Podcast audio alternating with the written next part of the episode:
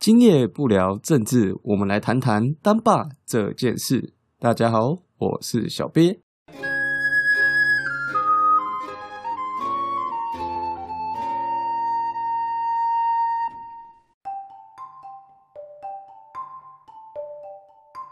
现在年轻人，你去问他，哎、为什么你不生孩子？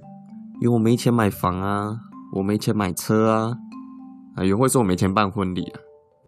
总之就是钱的问题，好像是只要我很有钱，我就生得出来。但事实上呢，台湾在越来越有钱的这个过程中，一开农业社会到经济发展，然后到现在，我们薪资一直不断增加，GDP、GNP 一直不断增长，但我们是越生越少。而纵观全世界的已开发国家呢，的生育率都是比较少的。也就是说，我们是越来越有钱，但越来越不想生。这几年大家还会在戏称说啊，现在有在生的都是一些薪水不高啊、教育程度不高啊，所谓的八加九的再生小孩。像之前大家会注意到的，呃，五宝爸的问题，他是低收入户，然后养了五个孩子，似乎大家不愿意生，不是因为没有钱哦，反而是因为有钱。但这个呃逻辑上好像有点不通哦，然后就会有各种理论出来嘛。有些人就会说，就是我们有钱了。对生活的要求提高了，育儿的门槛也当会提高啊。你不会希望你小孩子也像爷爷奶奶小时候那样，就在田里面跑来跑去啊。国中毕业就可以去工作了。我你会希望说小孩子他要去念大学，甚至念研究所。我希望小孩子从小就学才艺，去补习，诸如此类的栽培。那这些加一加上去，那就。好多好多钱呢、然后有人会认为啊，因为我们希望小孩子可以过得比我们更好的生活，但我们没有能力让小孩过比我们更好的生活，我们就倾向不生。哎，这个是我听到比较友善的这个说法了，就是希望下一代自己比自己更好。如果下一代不能比自己更好，我就宁愿不要下一代。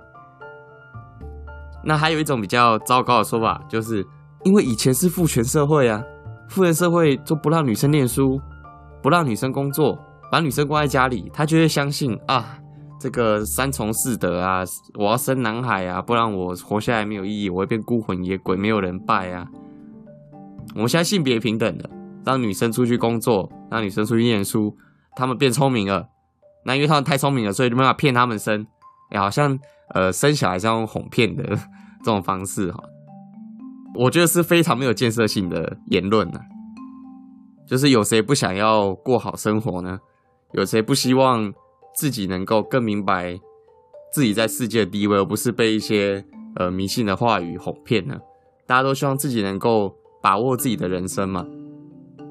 也会有一个声音是说，因为生小孩本来就是错误的啊，所以我们受了教育，变聪明，不迷信了之后，我们自然就不生小孩了。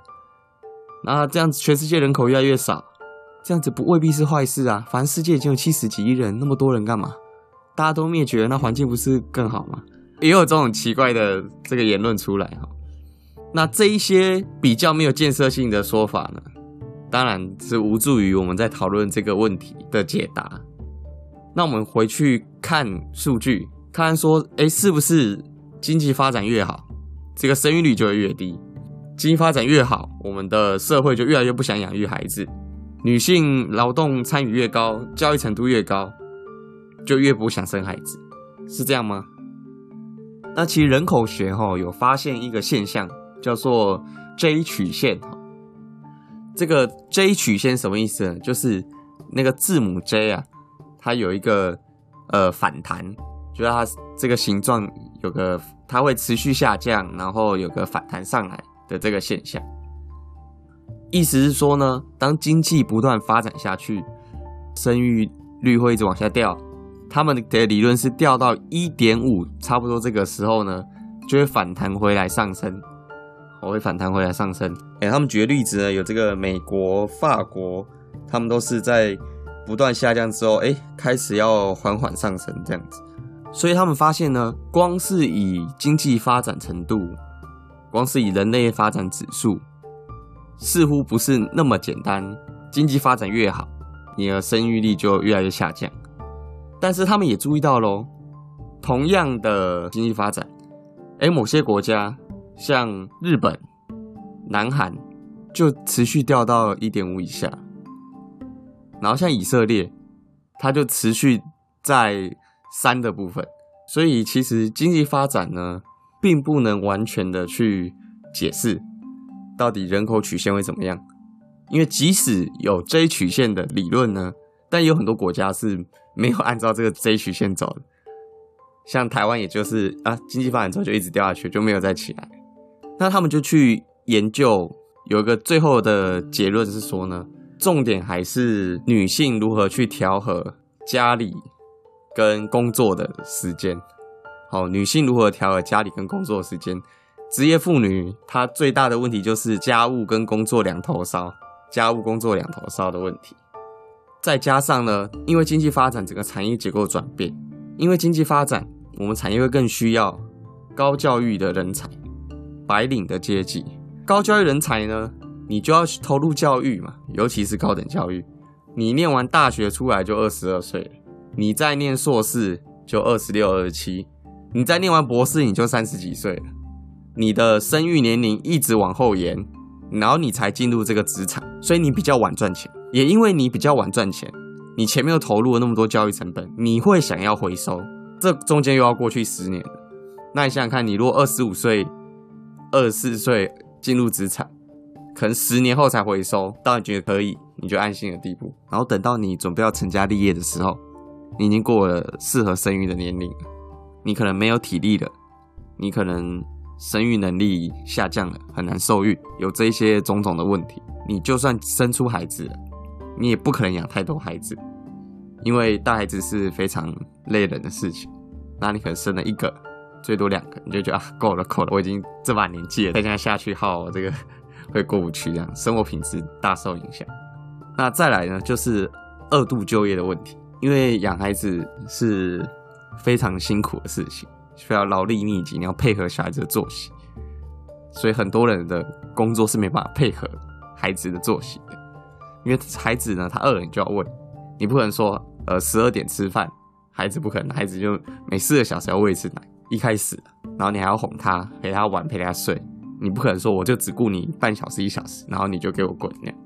所以很多妇女，她会去为了孩子去离职，然后等孩子大了，可能五六年后，她再回来二度就业。那当然，如果在以前，比如是劳力密集的，比如我种田，我什么时候来种都是一样的。或是我做作业员，你只要有一双手，你会干，那你随时来，薪水一样。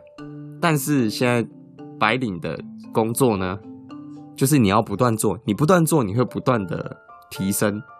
但你若一离开，就几乎是从头再来，二度就业的门槛就会变很高，对于女性的生涯是个很重大的打击。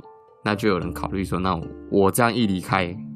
然后回来，我经济负担增加了，我小孩要养，但是我赚钱能力降低了，那很多人就会再三考虑。那这些有 J 曲线缓缓上升生育率的国家，他们是怎么办到的呢？所以研究人员就研究有两个不同的方法。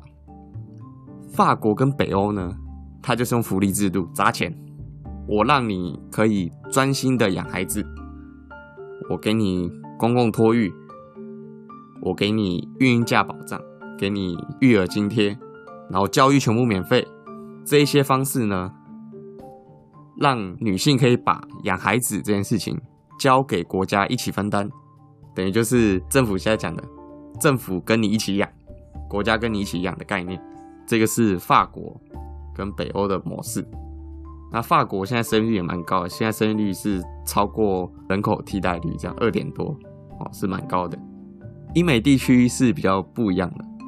它是以在工作中的福利，什么叫在工作中的福利呢？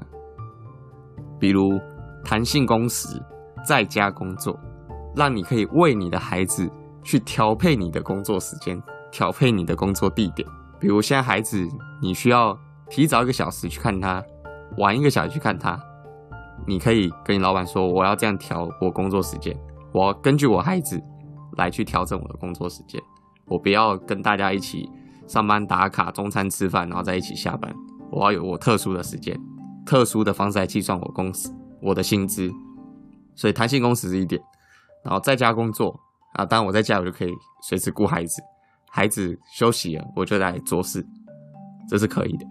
那还有一个就是，因为很多公司它是有育婴人员的，你可以带你的小孩去上班，然后那边有人员可以帮你顾孩子的一些基本的部分。你孩子需要你的时候，你又可以随时，因为就在同一个附近的空间，你可以随时去支援。透过这一些方式，让你可以在工作跟家庭的部分都可以兼顾。所以它这比较像是企业文化的部分，他们企业可以容许妇女呢能够去为了她的家庭生活改变她的工作的节奏跟时间。那当然，这可能跟产业结构有点关系啊。但不管怎么说，他们研究是法国、北欧是国家帮你分担，英美呢是企业帮你分担。所以啊，这其实这在台湾呢，还是在回归这个重点：到底我们整个社会是不是愿意把少子化的问题当做自己的问题？企业老板不会去想说把狼因那西北掉，你的小孩自己养，你养不活干我屁事。那如果每个人都这样想，那大家就不养了。那你还有劳动力吗？这个其实是对大家文化跟德性的考验。就我们社会呢，从个人掠夺多少东西出来，最后都是要还回去的。掠夺了我们的家庭生活，你就算赚到了钱，这钱最后也是会还回去。所以，不管是我们政府能不能帮我们分担。还有我们的企业能不能帮我们分担？那再就是我们的家人愿不愿意帮我们分担？这也都是很重要的议题。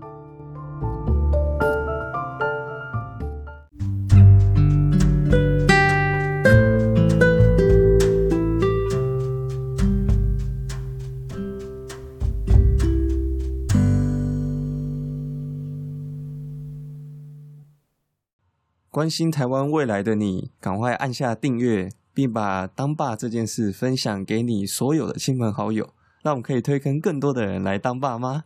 那今天就聊到这边，拜拜。